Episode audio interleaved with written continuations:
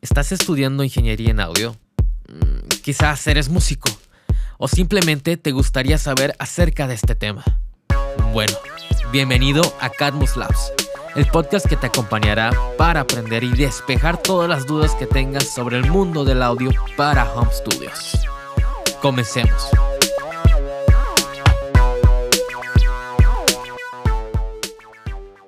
Hey, ¿qué tal? Les saluda Carlos y este es el primer episodio de una miniserie llamada Pro Audio para Home Studios.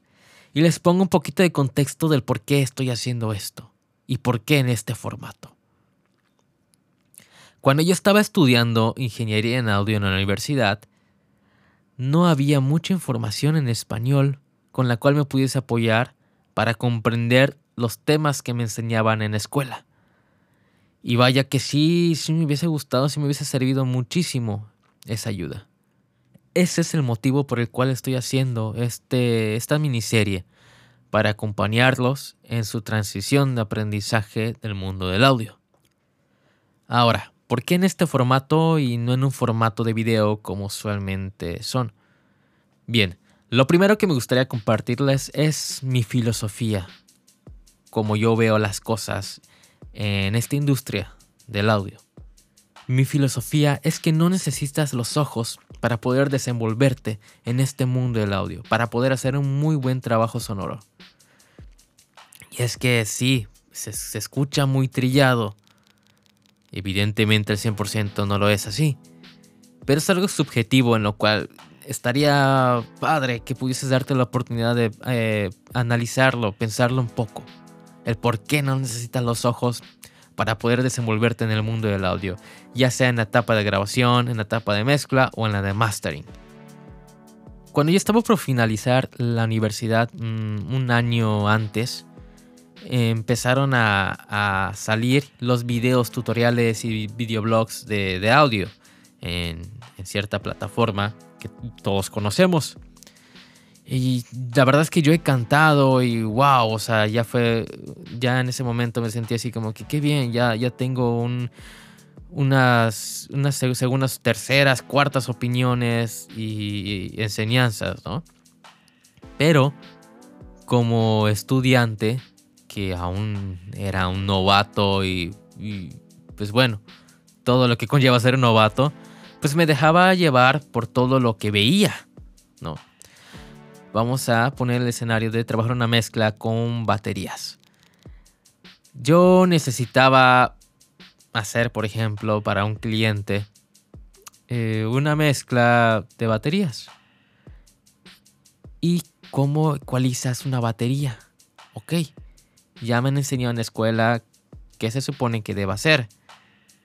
sin embargo, hasta allá. ¿Y qué hago ahora? ¿Cómo hago que suene bien esta batería? Ok, vamos a eh, la plataforma de videos y poner cómo ecualizar un kick y un, bombo y una tarola, ¿no? Ok.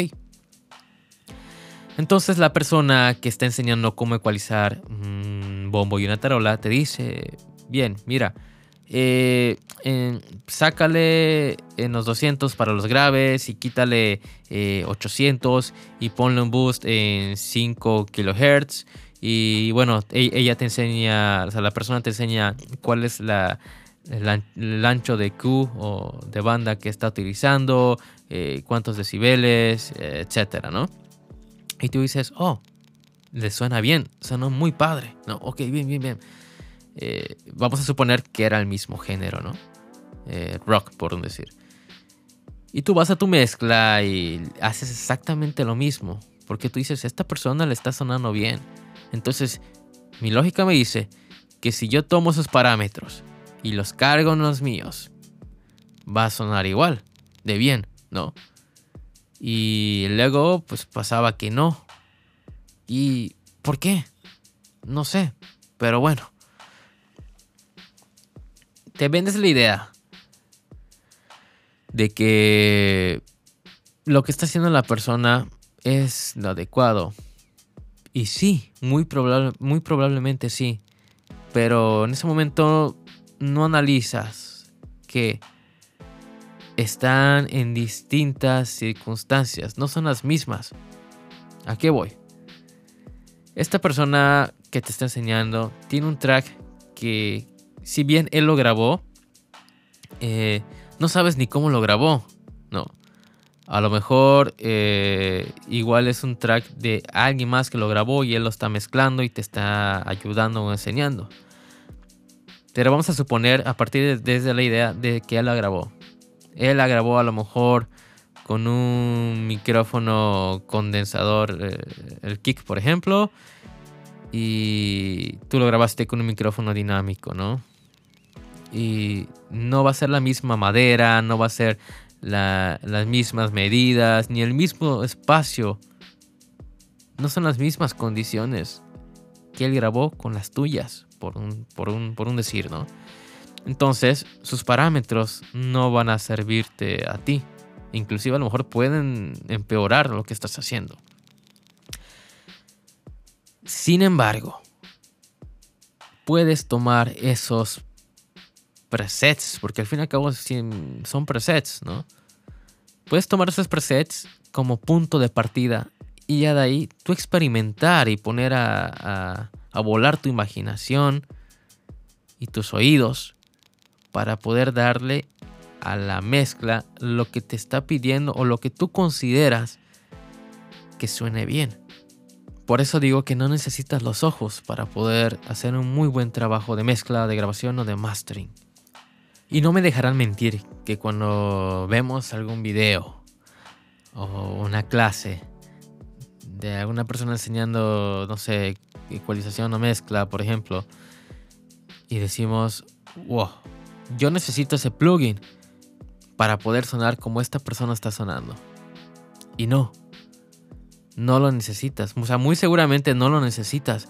A lo mejor lo que necesitas es aprender a, cómo utilizar un ecualizador y, o un compresor, por decir algo. Y eso fue exactamente lo que a mí me pasó cuando estaba estudiando en la universidad.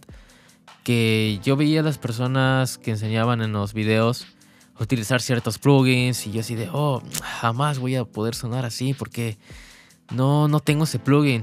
Y es indispensable porque si esa persona lo utiliza y suena así, pues es que lo necesito.